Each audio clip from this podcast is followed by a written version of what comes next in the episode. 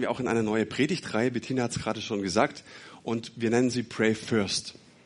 Also bete zuerst auf Deutsch. Und ich glaube, dass es ein gutes Motto ist am Anfang des Jahres, dass wir uns auch geistlich ausrichten, ähm, dass wir im Gebet fokussiert sind, aber auch wieder neu inspiriert werden für das Thema Gebet. Ich hau am Anfang mal einen raus. Ich glaube, die Art und Weise, wie du so manchen Konflikt, so manche Herausforderung in diesem ne-, neuen Jahr begegnen wirst, hängt ganz stark von der Qualität deines geistlichen Lebens ab. Amen. Amen. Also wie die Dinge Leute begegnen, ob sie dir gut gesinnt sind, ob sie dir böse gesinnt sind, ob dich dein Chef mag oder nicht. Vieles wird davon abhängen, wie du reagierst, wie du die Dinge angehst, von der Qualität deines geistlichen Lebens. Und natürlich hat das Thema Gebet dabei oder spielt dabei eine gewichtige Rolle. Im Englischen ne, gibt es einen ganz tollen Spruch, der heißt Pray first, act second. Bete zuerst und dann handle. Versteht diesen Spruch irgendjemand nicht? Es ist irgendwie kompliziert. Ich glaube nicht. Also ich finde den überhaupt nicht kompliziert, diesen Spruch. Und trotzdem, jedes Mal, wenn ich ihn höre, oftmals geht er durch Instagram oder Facebook durch, wird gepostet in verschiedenen Bildern, dann erwischt er mich immer wieder dabei. Er erwischt mich dabei, dass ich genau das Gegenteil mache, obwohl es doch so einfach ist, erst zu beten, erst auf Gottes Stimme zu hören und dann zu handeln. Aber oftmals, ich nehme euch in Sippenhaft, haben wir eine gute Idee, wir gehen ab, äh, und irgendwann mal kommt jemand auf die Idee, sag mal, haben wir schon gebetet? Haben wir schon Gott gefragt, Gott, ist es wirklich dein Wille? Möchtest du wirklich das tun? Und ich merke wirklich, es ist herausfordernd. Ich weiß nicht, wie es dir geht. Aber Gottes Stimme zuerst Vorfahrt zu geben. So einfach und doch so schwer. Der Prophet Jesaja weiß in diesem Zusammenhang zu berichten im Kapitel 8, Vers 20, richtet euch nach Gottes Weisungen. Also nach seinen Geboten, nach seinem Wort. Lest sein Wort, studiert es, richtet euch danach und glaubt dem, was er sagt. Also, ich glaube, dass Gott prophetisch spricht. Ich glaube, dass wir als seine Schafe, als seine Kinder seine Stimme hören können. Richtet euch danach. Glaubt auch dem, wer sich daran nicht hält, dessen Nacht nimmt kein Ende. Oh. Bisschen heftig, dachte ich mir. Aber lasst uns den Spieß mal umdrehen. Wie kann denn deine Nacht ein Ende nehmen? Indem wir auf Gottes Stimme hören, indem wir seinen Weisungen in unserem Leben Vorfahrt geben. Ein kleiner Trick in der Bibelexegese. Ich habe vor ein paar Jahren haben wir im Hauskreis für eine Frau gebetet und die Frau ähm, äh, war Mitte 50 da ging es eigentlich ganz gut und, und, wir beteten für sie und mir drängte sich immer wieder so, so ein prophetischer Eindruck auf, ein inneres Bild, das ich hatte und ich sah diese Frau, wie sie auf, auf der Straße stand vor einer Bank, also vor einem Geldinstitut und dann dachte ich, was ist das jetzt? Und dann hast du ja gelernt, so zu fragen, Jesus, willst du der Frau irgendwas sagen? Und ich hörte nichts, ich sah nur dieses Bild. Und dann dachte ich nach dem Gebet irgendwann mal, komm, ich erzähl's dir einfach, ob das jetzt, und ich bin nicht der große Prophet des Herrn, aber trotzdem, ich sag's jetzt einfach mal. Und hab's ihr weitergegeben, sagt, ich kann damit nichts anfangen. Ja gut, dann, dann halt nicht. Pech, verhört, versehen, keine Ahnung. Auf jeden Fall ruft sie mich am nächsten Abend an und sagt, du wirst nicht glauben, was passiert ist. Heute Morgen gehe ich in unser Unternehmen und ich kriege mit, dass unser Unternehmen aufgekauft wurde. Dass viele Stellen gestrichen werden und ich wurde in die Vorstandsetage gebeten und ich war einer der Ersten, der sozusagen die Tür, an die Tür verwiesen wurde. Ich stehe also auf der Straße, aber ich habe eine dicke Abfindung bekommen. die Bank. Und hier geht es gar nicht um die Abfindung, sondern hier geht es darum, dass sie sagt, hey, ich war so geborgen in diesem Moment, weil ich wusste, Gott hat mich am Tag zuvor vorbereitet. Und vielleicht denkst du dir jetzt, naja, heißt es ja, ist die Botschaft jetzt da drin, es kann sein, dass du morgen gekündigt wirst. Nein, natürlich nicht. Die Botschaft ist darin, dass wir vorbereitet sein können auf die Dinge, die in unserem Leben kommen. Wie? Indem wir nicht immer wieder nur punktuell beten, sondern indem wir das Gebet als eine Art Lebensstil betrachten lasst uns Gebet zu einem Lebensstil machen, dass wir Gott beständig suchen, auf seine Stimme hören. Dann sind wir vorbereitet auf die Dinge, die kommen. Nicht nur auf die negativen, sondern wir glauben auch, dass Gott so viel Gutes vorbereitet hat. Und das wollen wir auch auf gar keinen Fall verpassen. Amen. Amen. Hey, bevor wir einsteigen, wer ist verantwortlich für mein Gebetsleben oder für dein Gebetsleben? Top Antwort, dein Pastor. Nein. Jesus. Nein. Ich für mich und du für dich. Du bist verantwortlich für dein geistliches Leben. Und ich wünsche dir für dieses Jahr, dass du nicht irgendwie durch vielen Gefühlen, irgendwie von vielen Gefühlswellen irgendwo hingetrieben wirst, sondern dass du sagst, hey, ich fange an, Jesus, du hast die Grundlage gelegt in meinem Leben und ich möchte darauf aufbauen und mein geistliches Leben stärken und vor allen Dingen mein Gebetsleben. Und was mir hilft für mein Gebetsleben sind Gebetsmodelle. Schon mal gehört? Das Vaterunser ist eigentlich ein Gebetsmodell das uns inspiriert zu beten. Und ich brauche diese Gebetsanweisungen immer wieder, auch für mein längeres Gebet auf einem Gebetsspaziergang. Ich nehme mir ein bis zweimal die Woche Zeit, wo ich länger bete und da helfen mir solche Gebetsmodelle. Sie sind ein roter Faden, ne, wie ich Gott begegnen kann. Und ich möchte mit euch heute ein Gebetsmodell anschauen, das mich persönlich sehr inspiriert und das mich motiviert, immer wieder dran zu bleiben. Und zwar das sogenannte Stiftshüttengebet. Schon mal gehört? Die Stiftshütte haben wir vielleicht schon mal, haben wir auch schon mal gehört. Es war die Begegnungsstätte Gottes mit dem Volk Israel. Es war der Wohnort Gottes. Und im zweiten Mose 25, Vers 8 lesen wir Folgendes. Die Israeliten sollen mir aus diesen Materialien ein Heiligtum bauen, denn ich will bei ihnen wohnen. Wer will bei wem wohnen? Gott bei den Israeliten. Es ist eine Selbstmitteilung Gottes. Er will bei seinem Volk wohnen. Ich will ihm nah sein. Jetzt, was heißt denn wohnen? Im Griechischen haben wir das bleiben. Das heißt auch wohnen, das griechische Wort meno. Wohnen heißt nicht, dass ich ab und zu mal einen Abstecher irgendwo hin mache. Dass ich ab und zu mal ein bis zweimal im Monat eine Nacht dort verbringe. Sondern wohnen bedeutet, ich bin konstant zu Hause. Die meiste Zeit des Monats und des Jahres verbringe ich zu Hause. Bei meiner Familie. Und so ist es auch bei Gott. Er will bei uns wohnen. Er will nicht einfach ein kurzes Intermezzo mal kurz vorbeischauen, sondern er will in der Beständigkeit bei uns wohnen. Und das finde ich stark. Und natürlich gibt es die Stiftshütte heute nicht mehr. Könnte ja ein Einwand sein. Aber trotzdem, der Wille Gottes, dass er beständig bei uns wohnen möchte, der besteht. Der ist konstant da. Wie wohnt er heute ohne die Stiftshütte bei uns? Natürlich in unserer Anbetung, in unseren Gebeten und in unserem Lobpreis. Und darum soll es jetzt gehen. In der Praxis sah das so aus, dass die Israeliten dieses Areal, können wir mal das, Bild, das nächste Bild haben, die Israeliten, die betraten dieses Areal der Stiftshütte. Ähm, das ist etwas Nachgebautes, steht irgendwo in Israel.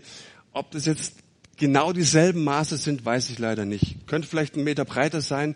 Mir schien es jetzt doch ein bisschen zu klein.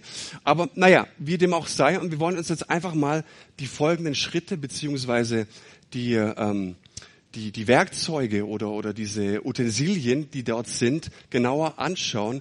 Und wir werden merken, dass uns diese Schritte, diese Utensilien unserem Gebet näher, Gott, Gott näher bringen. Ja? Fangen wir mal ganz einfach, ganz schlicht mit dem Zaun an. Wir sehen, das ist ein abgestecktes Areal und dieser Zaun sagt uns Folgendes.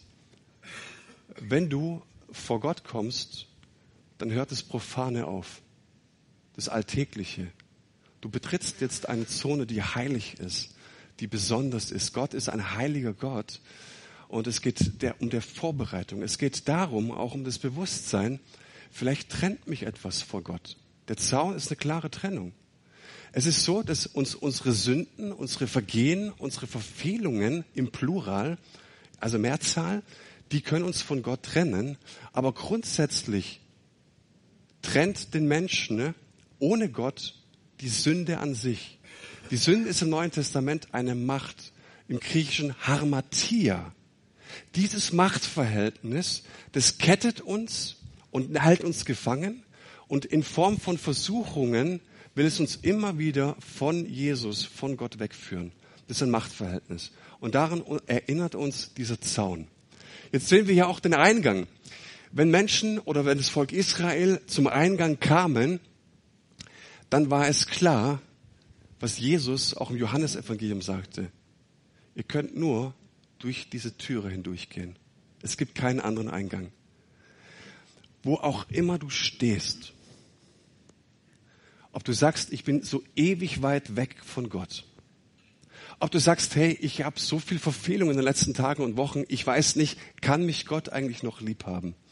Ich sage dir, geh hindurch. Wer durch diese Türe hindurchgeht, wird gerettet werden. Und das ist Jesus. Und interessant ist, dass dieser Eingang auch immer Richtung Osten gerichtet war. Äh, habt ihr mal vielleicht gelesen, im Garten Eden, als Adam und Eva gesündigt hatten, wurden sie vertrieben. Und dieser Eingang des Garten Edens, da wurden zwei Engel hingestellt, ja, zur Bewachung.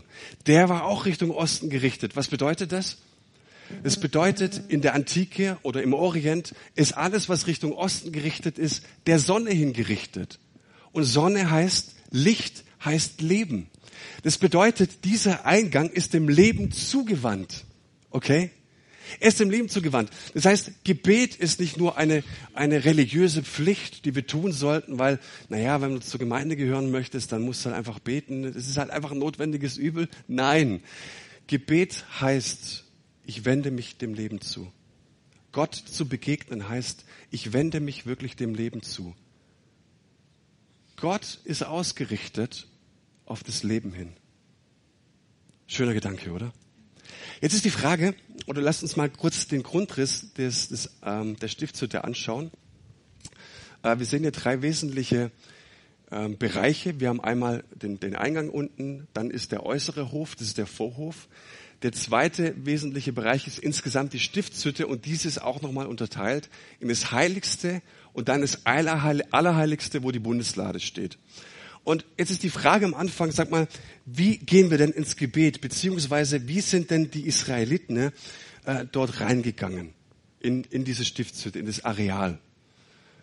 Depressiv, traurig, niedergeschlagen, zermürbt eigentlich keinen Bock, aber wir müssen halt. Nee, die sind eingegangen mit Dank und mit Lobpreis. Das fand ich stark. Und das möchte ich mal vorwegschicken. Egal wie es dir geht, egal wie auch immer deine Laune gerade ist, fang an, Gott zu loben und zu preisen. Fang so deinen Morgen an, deinen Tag an, egal wie es geht. Ob du Bäume ausreißen könntest oder dich fühlst, dass dich gerade ein Baum erwischt hat und du drunter liegst, fang an, mit Lobpreis, beginne dein Gebet mit Dank und Lob. Warum? Weil in dem Moment, in dem wir die Augen schließen und die Hände falten, ne, müssen wir verstanden haben, hier geht es nicht mehr um mich. Ich höre jetzt auf, dass sich alles um mich dreht, sondern jetzt dreht sich alles um Gott. Es ist nicht so, dass die Sonne und Sterne sich ständig um mich drehen, sondern ich muss verstanden haben, wenn ich meine Augen schließe, geht es um meinen allmächtigen Gott und ich bringe ihm Lob und Dank. Und wann immer uns wir schwer tun, dass wir ihn loben, ihn danken, ihn zu preisen, haben wir nicht verstanden, dass es bei der ganzen Sache im Gebet nicht immer nur um uns geht. Das predige ich mir selbst am allermeisten. Und ich merke, wenn ich keine Lust habe auf Lobpreis, wenn ich keine Lust habe auf Anbetung, bin ich zu stark mit mir selbst beschäftigt und behaftet. Kennt ihr das Gefühl? Amen, Manuel, hast du gut gesagt. Ja. Egal wie es mir geht. Und so kann ich sagen, Gott, hey, ich bin einfach davon überzeugt, dass Lob und Dank und so vieles mehr dir gehört. Vielen, vielen Dank, Gott, für die vielen Möglichkeiten, die du mir geschenkt hast. Du hast mir vergeben, du hast mich gesegnet, du segnest meine Familie, du hast mich versorgt. Danke, Jesus, dass ich in einem Land wie Deutschland leben kann. Ich habe so viele Gründe zum Danken, wenn ich mir ein bisschen Mühe gebe und darüber nachzudenken. Ja, und du merkst es, also ich habe dieses Gebet tatsächlich auch ausprobiert in den letzten Tagen und es hilft, du, es, die Atmosphäre verändert sich einfach, wenn du mit Lob und Dank kommst, ja. Das nächste, wir treffen dann auf den Brandopferaltar. Da, da wirst du wahrscheinlich drüber stolpern, es geht nicht anders. Der Brandopferaltar, der steht im geistlichen Sinne für das Kreuz von Jesus. Und wir wissen, dass im Alten Testament viel geopfert wurde. Also viele Tiere, Tiere wurden geopfert. Manchmal brachten Menschen Ochsen und Kühe und die hatten so einen Wert von ungefähr 20 bis 25.000 Euro. Also guter, guter Mittelklassewagen. Ja, so 25.000 Euro. Da weißt du mal, das kostet dich was, dass deine Sünde getragen, weg, getragen wird und weggetragen wird von dir. Wir sehen auch später im Tempel wurden bei Ausgrabungen Kanalisationsrohre und Systeme gefunden, ne? weil bei der Schlachtung der Tiere ist so viel Blut geflossen, das musste irgendwo hinfließen. Ja? Also dieses Bewusstsein, es kostet einen enorm hohen Preis, dass ich meine Sünde wegbekomme. Ja? Das war schon stärker da. Und spätestens seit dem Hebräerbrief wissen wir, dass Jesus diesen hohen Preis für uns alle getragen hat, gezahlt hat. Das müsstest du mal ausrechnen, wie viel Gläubige es seit 2000 Jahren gab und sich auf das Kreuz berufen. Rechnet das mal um. Wenn eine Kuh 25.000 Euro gekostet hat. Da kommst du aber auf einen Preis, den willst du nicht bezahlen. Aber den hat Jesus getragen am Kreuz. Finde ich enorm. Und im Psalm 103 heißt es, ich will den Herrn loben und nie vergessen, wie viel Gutes er mir getan hat. Ja, er vergibt mir meine ganze Schuld und heilt mich von allen Krankheiten. Er bewahrt mich vor dem sicheren Tod und beschenkt mich mit seiner Liebe und Barmherzigkeit. Mein Leben lang gibt er mir Gutes im Überfluss. Er macht mich wieder jung und stark wie ein Adler. Und die Grundlage dafür ist des Kreuzes geschehen, dass Jesus sein Leben gegeben hat, dass sein Blut geflossen hat. Und dafür kann ich ihm danken. Das heißt, ich komme mit Lob. Ich komme mit Lob und ich vergewissere mich dessen, was Jesus getan hat. Das ist die Grundlage für mein geistliches Leben und ich vergegenwärtige mir das, was Jesus getan hat. In ein paar Momenten, ich werde still, ich danke ihm dafür und gehe dann vom Dank über dass ich ihm sage, Jesus, ich glaube, es ist nicht nur gut, was du getan hast, sondern ich glaube, dass das Blut die Kraft und die Möglichkeit beherbergt, dass all meine Gebrochenheit, alle Unmöglichkeiten in meinem Leben besiegt sind durch die Kraft deines Blutes. Seid ihr bei mir? Ich glaube, dass das Kreuz uns Erlösung bringt. Das Kreuz bringt Heilung. Das Kreuz bringt Wiederherstellung. Das Kreuz bringt Transformation und Veränderung. Und ich glaube, das Kreuz ist die Grundlage für so viel Segen, dass wir Segen Gottes in unserem Leben erfahren. Und so kann ich beten, danke Gott, dass du mir einen Weg durch deinen Sohn gebahnt hast. Jesus, danke für das Opfer, das du am Kreuz für mich gebracht hast. Du hast mich gerettet, Jesus, und du hast mich befreit. Ich preise dich, du bist mein Heiler, du hast Macht über alle Krankheiten und Schäden in meinem Leben. Und an der Stelle kann ich die Bereiche in meinem Leben, die Gebrochenheiten in meinem Leben auflisten und sagen, Jesus, ich glaube, du hast die Macht darüber, dass Dinge neu geschehen werden.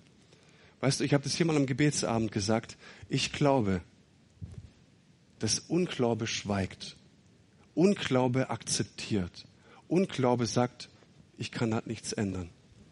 Glaube aber rebelliert gegen die Unmöglichkeiten des Lebens. Glaube erhebt seine Stimme, Glaube erhebt die Stimme und sagt, ich gehe meine Unmöglichkeit in der Kraft des Blutes und in der Kraft der Auferstehung von Jesus Christus an. Und in dieser Haltung verändern sich Dinge. Okay? Der nächste Schritt ist dann die Wasserschale. Wir, wir sehen sie hier. Das ist der, der zweite Element. Und diese Wasserschale, der diente der Reinigung, bevor es in die Stiftshütte ging. Und dieses Wasserbad, ähm, das wird uns im Neuen Testament nachgebracht äh, oder nahegebracht. Äh, da sagt Paulus einmal, ihr seid gereinigt durch das Wasserbad des Wortes. Es ist dieses Element des Wortes Gottes, das uns auch korrigiert, das uns ins Leben sprechen möchte, das uns in eine neue Richtung weisen möchte, das uns auch vergegenwärtigen möchte, dass Dinge in unserem Leben schief liegen. Ich kannte mal eine Frau, die sagt, sie war zwei Jahre im Glauben und dann kam eine Situation in ihr Leben und sie las jeden Tag in der Bibel und sie war so sauer auf die Bibel, dass sie die Bibel nahm und ins Eck gepfeffert hat. Warum? Weil das Wort Gottes in unser Leben sprechen möchte und es tut es auch, wenn wir es zulassen. Und dieser Aspekt des Wortes Gottes heißt, ich lasse von Jesus immer wieder mein Herz überprüfen und meine Motive. Er darf es tun. Und ich möchte vorbehaltlos ihm immer wieder mein Herz hinhalten. Er darf mein Leben durchscannen. Und weißt du, ähm, ich glaube, dass das ein wesentlicher Bestandteil des täglichen Gebets ist. Jesus, du darfst mein Herz überprüfen. Und in Römer 12.1 lesen wir, weil ihr Gottes reiche Barmherzigkeit erfahren habt, fordere ich euch auf, liebe Brüder und Schwestern, euch mit eurem Viertelleben, Achtelleben Gott zur Verfügung zu stellen. Seid ein Nein, nein, sei nicht, gib fünf Euro, fertig. Auf diese Weise Gott zu dienen, ist der wahre Gottesdienst und die angemessene Antwort auf seine Liebe. Ihr Lieben, ich karikiere das ein bisschen. Aber hier geht es darum, all in or nothing. Geh ganz rein oder lass es sein. Paulus geht es hier darum, dass wir uns nicht krumm und bucklig schaffen, dass wir uns hier nicht religiös geben. Hier steht, hey, das ist eine angemessene Antwort auf seine Liebe. Können wir uns Gottes Liebe verdienen? Nein. Können wir auf Gottes Liebe angemessen antworten? Ja, natürlich können wir angemessen antworten, ne? indem wir unser Leben zur Verfügung stellen. Und es geht nur so, dass wir unser ganzes Herz hingeben. Weißt du, du kannst dich in der Gemeinde krumm und bucklig schaffen. Ist nicht schlimm, wenn du es tust. Aber das kannst du auch mit halbem Herzen tun. Dich Gott ganz zur Verfügung zu stellen, das geht nur mit ganzem Herzen. Und das meint dieser Vers hier. Gib Gott jeden Tag neu dein Herz, liefer dich ihm ganz neu aus. Und erfahre, dass er dein Leben verändern kann, dass er dir vergeben möchte, dass er dich reinwaschen möchte, dass er dir einen Neuanfang jeden Tag gewähren möchte. Und so kannst du dich im Gebet aufrichtig zu ihm wenden, von den Sünden abwenden, von dem falschen Weg abwenden. Und sagen, Jesus, hier bin ich, reinige mein Herz. Nimm alles weg von mir, was dich stört, was mich von dir trennt und ich will mein Herz dir neu hinlegen. Mir war an der Stelle mal ganz wichtig ähm, zu betonen, weil ich immer wieder merke, dass es viele, viele gläubige Menschen noch nie gehört haben. Wie kann ich denn eigentlich meine Sünden angemessen vor Jesus bringen? Wie machst du das? Entweder ich mache das alleine oder ich merke, ich brauche jemanden dazu. Einen Bruder, eine Schwester. Ich empfehle immer, für einen Mann nimm einen Bruder, für eine Frau eine Schwester dazu. Und dann gehe ich zu Jesus und ich sage, Jesus, ich bekenne vor dir Sünde XY. Ich bekenne dir meinen Jezorn. Ich bekenne dir was auch immer. Ich bekenne dir meine Ungeduld. Du bist ein heiliger Gott und ich bekenne es dir. Und ich lege es vor dein Kreuz und ich bitte dich, dass du mir vergibst. Ich höre auf mit allen Ausreden. Vergib mir bitte jetzt diese Sünde, Jesus, und wasche mich rein durch dein Blut, Jesus. Und nimm diese Sünde weg von mir und versenk sie in die tiefsten Tiefe der Meere. Und dann warte ich einen Augenblick und ich vergegenwärtige mir das Kreuz und gehe ein auf, oder gehe über in Dank und sag ihm, Jesus, ich stelle mich auf deine Verheißung, die du mir in 1. Johannes 1.8 gibst. Jeder, der seine Sünden bekennt, dem gegenüber ist Gott treu und gerecht. Er wird sie vergeben. Und manchmal brauche ich einen Bruder oder eine Schwester dazu. Eine Frage. Mal angenommen, du hast 40 Grad Wäschekorb, der ist voll. Wer von uns geht runter zur Waschmaschine und schwenkt den Korb vor der Waschmaschine dreimal hin und her? Oder fünfmal hin und her. Danach nimmt er den Wäschekorb, geht nach oben, legt die Wäsche zusammen und legt sie in den Schrank. Niemand. Mega easy, oder? Der Gedanke. Keiner. Keiner wird es tun. Aber wir kriegen diesen einfachen Gedanken oftmals nicht in unser geistliches Leben übertragen. Dass wir für das, was wir verbocken, Jesus einen Preis bezahlt hat. Und mein Lieblingslehrer Wolfgang Kopfermann, der fast verstorben ist, der sagte, wenn du am Abend noch nicht um Vergebung gebeten hast, dann stimmt etwas nicht in deinem geistlichen Leben. Lasst uns täglich echt immer wieder reflektieren, Jesus. Bin ich mit dir wirklich unterwegs? Lebe ich ein Leben, das du wirklich möchtest von mir?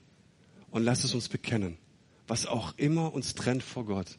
Dass ich nicht ins Bett gehe mit einem Streit, mit, mit, mit, mit, mit einem Zorn, mit einem schlechten Gedanken über Brüder und Schwestern. Ja? Sondern lasst uns echt bekennen, Vergebung empfangen und dann ist die Sache gut.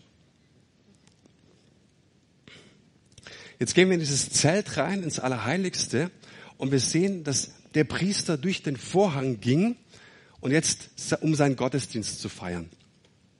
Und jetzt ist er in diesem Zelt und er begegnet dort der Menorah. Das ist dieser siebenarmige Leuchter. Und da brennen Kerzen drauf und dieses Feuer symbolisiert den Heiligen Geist. Der Heilige Geist ist ein Geist des Gebets. Hast du es gewusst? Und ich glaube, wenn Menschen mit dem Heiligen Geist gefüllt sind, dann beten sie. Du kannst nicht anders als zu beten, wenn du mit dem Heiligen Geist gefüllt bist. Er hilft uns. Er ist die zuverlässige Quelle, die zuverlässige Adresse in unserem Leben, dass er unser Herz mit dem Vaterherzen connectet und verbindet. Dafür ist der Heilige Geist gekommen.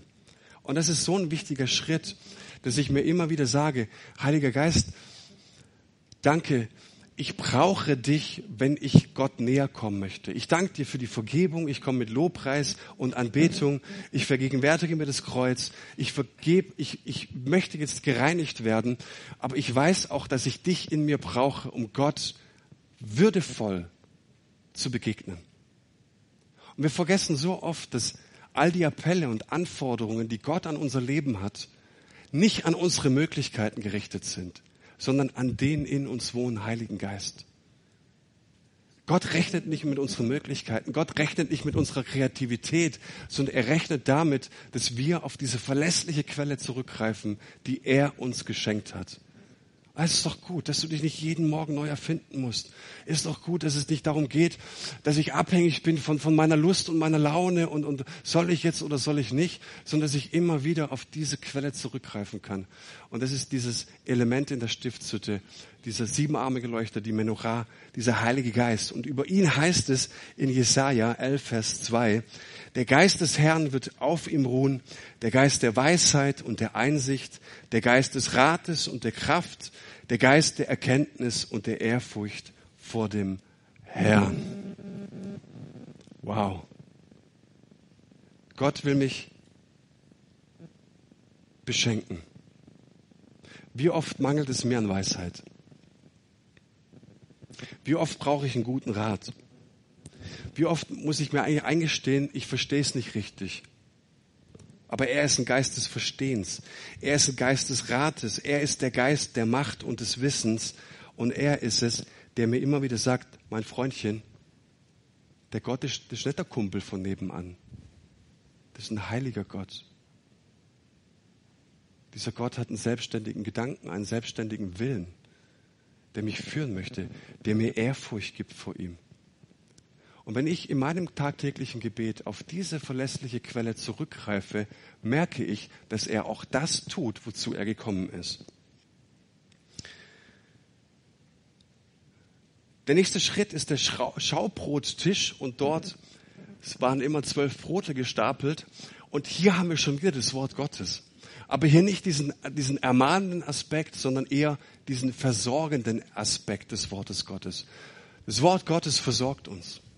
Es hilft uns zu beten. Und ich finde es so wichtig, dass wir das Wort Gottes täglich in uns aufnehmen und wir dann merken, da möchte etwas beten. Und ich mache das ganz praktisch. Ich lese das Wort Gottes manchmal mehr, manchmal weniger, aber dann gehe ich ins Gebet und ich spreche mit Jesus darüber. Ob das ein Psalm ist, ob das ein Brief von Paulus ist, ob das irgendwas anderes ist. Jedes Mal, wenn mich Dinge inspirieren, mich bewegen, fange ich an, mit Gott darüber zu sprechen. Ich sage, Jesus, hier, hier fuchst mich was. Jesus, ich glaube, hier bin ich total überwältigt und ich, du hast mich bei was ertappt. Aber ich fange an, damit über Gott zu sprechen. Vielleicht ermutigt mich auch was, begeistert mich auch was. Natürlich fange ich dann auch an, mit ihm darüber zu sprechen. Ein kluger Mann sagte mal, das Gebet ist Echo auf das Wort Gottes. Lassen wir es so lange in uns hinein, bis dieses Echo hervorkommt. Ich merke, es ist so schwierig, uninspiriert zu beten, ohne das Wort Gottes vorher gelesen zu haben. Es ist so schwierig zu beten, ne, wenn ich nicht zuvor etwas empfangen habe von Gott. Und mir hilft es unglaublich, dieses Wort Gottes in meinen Gebetszeiten, ob das nur ein Vers ist aus den Losungen oder ein längerer Vers. Aber ich merke auch, wie wichtig es ist, dass ich die Verheißung Gottes in seinem Wort auch wirklich immer wieder ausspreche und sage, Gott, du hast gesagt. Darf ich mich, darf ich dich mal daran erinnern? Du hast gesagt über meine Familie, du hast gesagt über mein persönlichen Leben, du hast gesagt über meine Gemeinde. Und ich möchte dich daran erinnern und ich möchte dich beim Wort nehmen. Auch hier gilt wieder, Unglaube resigniert und schweigt. Der Glaube rebelliert und steht auf und erhebt seine Stimme. Sagt Gott, du hast gesagt. Seid ihr bei mir? Der vorletzte Schritt ist, wir begegnen jetzt ganz dem, dem Weihrauchaltar. Und der Weihrauchaltar war so ein kleines Ding, da hat man Kräuter und hat verschiedene Öle mit Wasser vermischt und hat es dann auf, einfach auf den Grill sozusagen gekippt. Und das, was nach oben gestiegen ist, war ein Duft, ja. Und dieser Weihrauchaltar gilt der Anbetung Gottes. Wie können wir Gott begegnen? Indem wir ihn anbeten. Indem wir seinen Namen fokussieren. Und sein Name, ich erinnere mich an die letzte Predigtreihe, er ist starker Gott, Friede, äh, Friedefürst, Ratgeber. Er will uns helfen, er will uns segnen und Gott hat so viele Namen in seiner, in seinem Wort und wir fokussieren dieses Wort, diesen Namen und wir beten es hier aus und wir sagen, hey Gott, egal in welcher Situation ich bin, ich fange jetzt an, deinen Namen zu proklamieren. Du bist wunderbarer Ratgeber. Gott, ich glaube von ganzem Herzen, du bist derjenige, du bist das Banner meines Sieges. Du bist der Banner des Sieges und ich halte dieses Banner hoch. Gott, ich glaube, du bist der Löwe von Juda. Ich glaube, in allen Schwierigkeiten wirst du für mich brüllen. Wenn meine Feinde kommen, wirst du brüllen, Jesus. Du bist mein fester Turm. Du bist meine starke Burg. Ich erhebe deinen Namen. Und du merkst es, wenn du dich aufmachst, um ihn anzubeten, obwohl es dir elend geht, verändern sich Dinge in deinem Leben. Aber wir müssen lernen, dass unsere Gefühlslage nicht unser Gebet dominieren darf. Ja? So. Wir heben unsere Stimme. Und dazu hat dir Gott eine Stimme gegeben. Dass du sein Wort ausrufst und proklamierst über den Unmöglichkeiten deines Lebens. Das ist Anbetung. Und hier geht es auch wieder. Es geht nicht alles nur um mich. Ich will Feelings, ja. Und gib mir Gott bitte Soaking Worship. Wir kommen auch gleich drauf. Aber es geht nur so, dass wir ihn anbeten, dass wir uns um ihn kreisen, uns mit ihm beschäftigen, seinen Namen erheben. Und dann merken wir, begegnen wir Gott tatsächlich. Und das machen wir ganz praktisch Montagabends. Der Luca, der schnappt sich seine Gitarre und wir fangen an, eine halbe Stunde Gott anzubeten. Ohne Fürbitte, ohne was zu leisten, sondern seinen Namen groß zu machen. Und ich merke, ich komme am Montagabend so viel besser in den Lobpreis als in der Predigt. Wenn ich sonntags hier stehe, ist mir so schwer, weil ich habe die Predigt im Kopf, den Gottesdienst und so. Aber wenn ich keinen Zeitdruck habe am Montagabend, merke ich nach dem zweiten, nach dem dritten Lied, kommen wir in Gottes Gegenwart. Und das ist das Allerheiligste. Wir bekommen in seine Gegenwart. Und wir haben für uns als Gemeinde festgelegt, das ist ein Visionspunkt.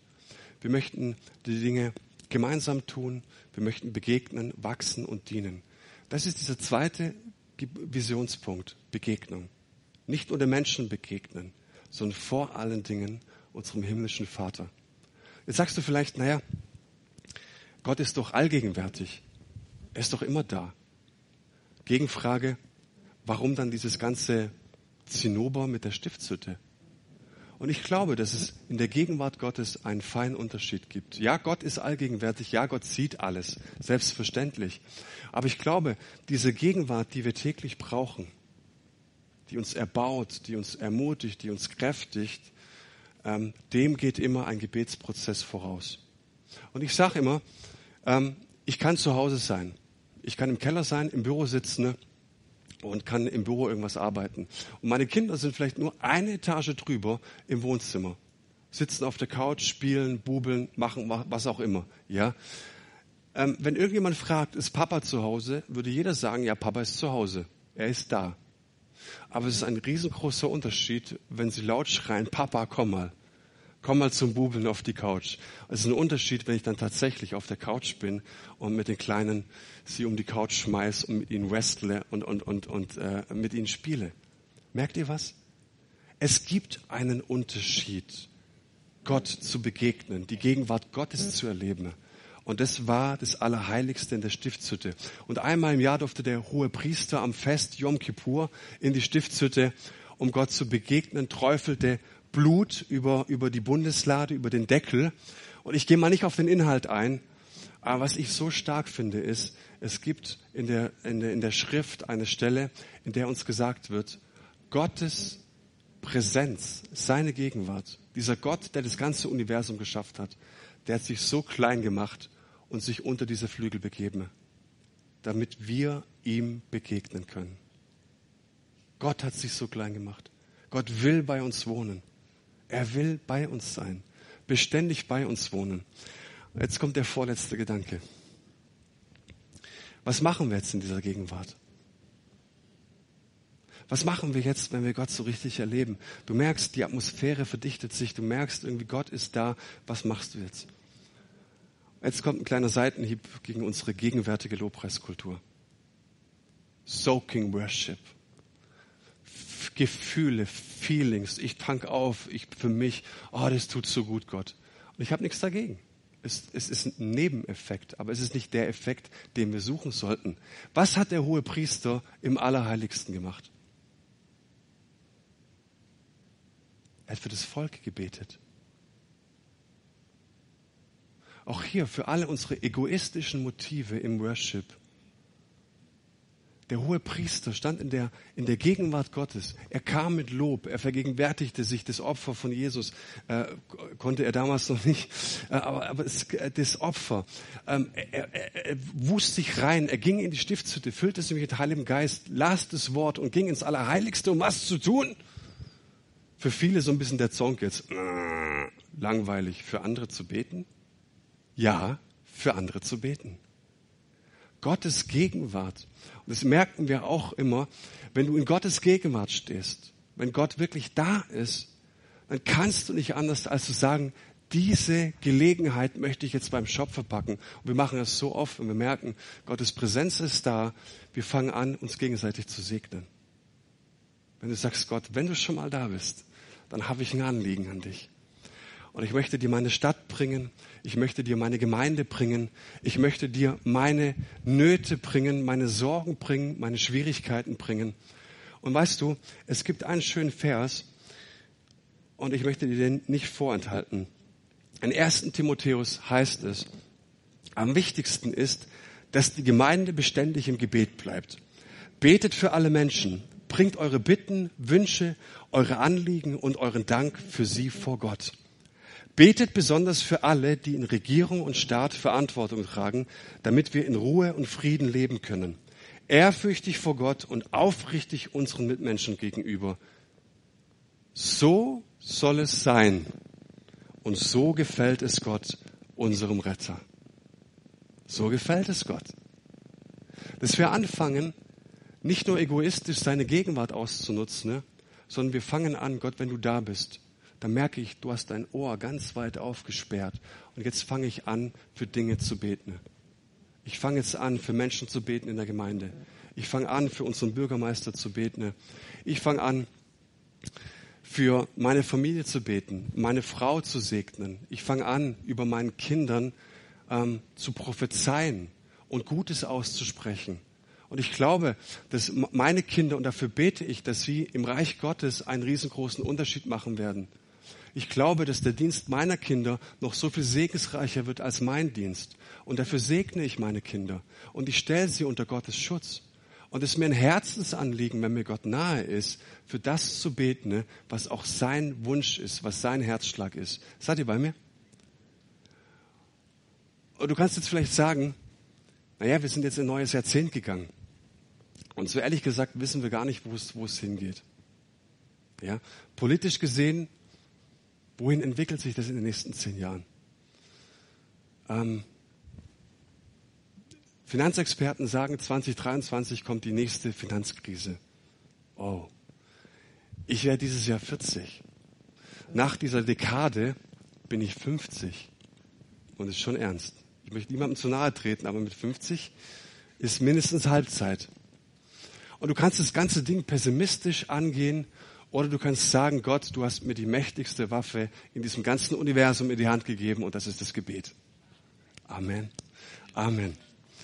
Und ich wünsche mir für uns, dass wir das Gebet neu entdecken. Dass wir Gottes Gegenwart neu entdecken. Dass wir uns den Prioritäten einsetzen. Vielleicht am Montagabend mal Columbo oder was immer du auch für eine Serie schaust am Montagabend. Autsch. Mal sausen lässt und sagst, hey, ich komme ins Gebet. Ich komme mal, wenn ich Situationen habe, die, die Gebetskreisleute lachen, äh, wenn, wenn, wenn ich wirklich echt mal ein Ding habe, dann komme ich und ich will es wirklich mal erleben, was es bedeutet, in Gottes Gegenwart zu kommen. Weißt du, pray first, act second. Das wünsche ich dir von ganzem Herzen.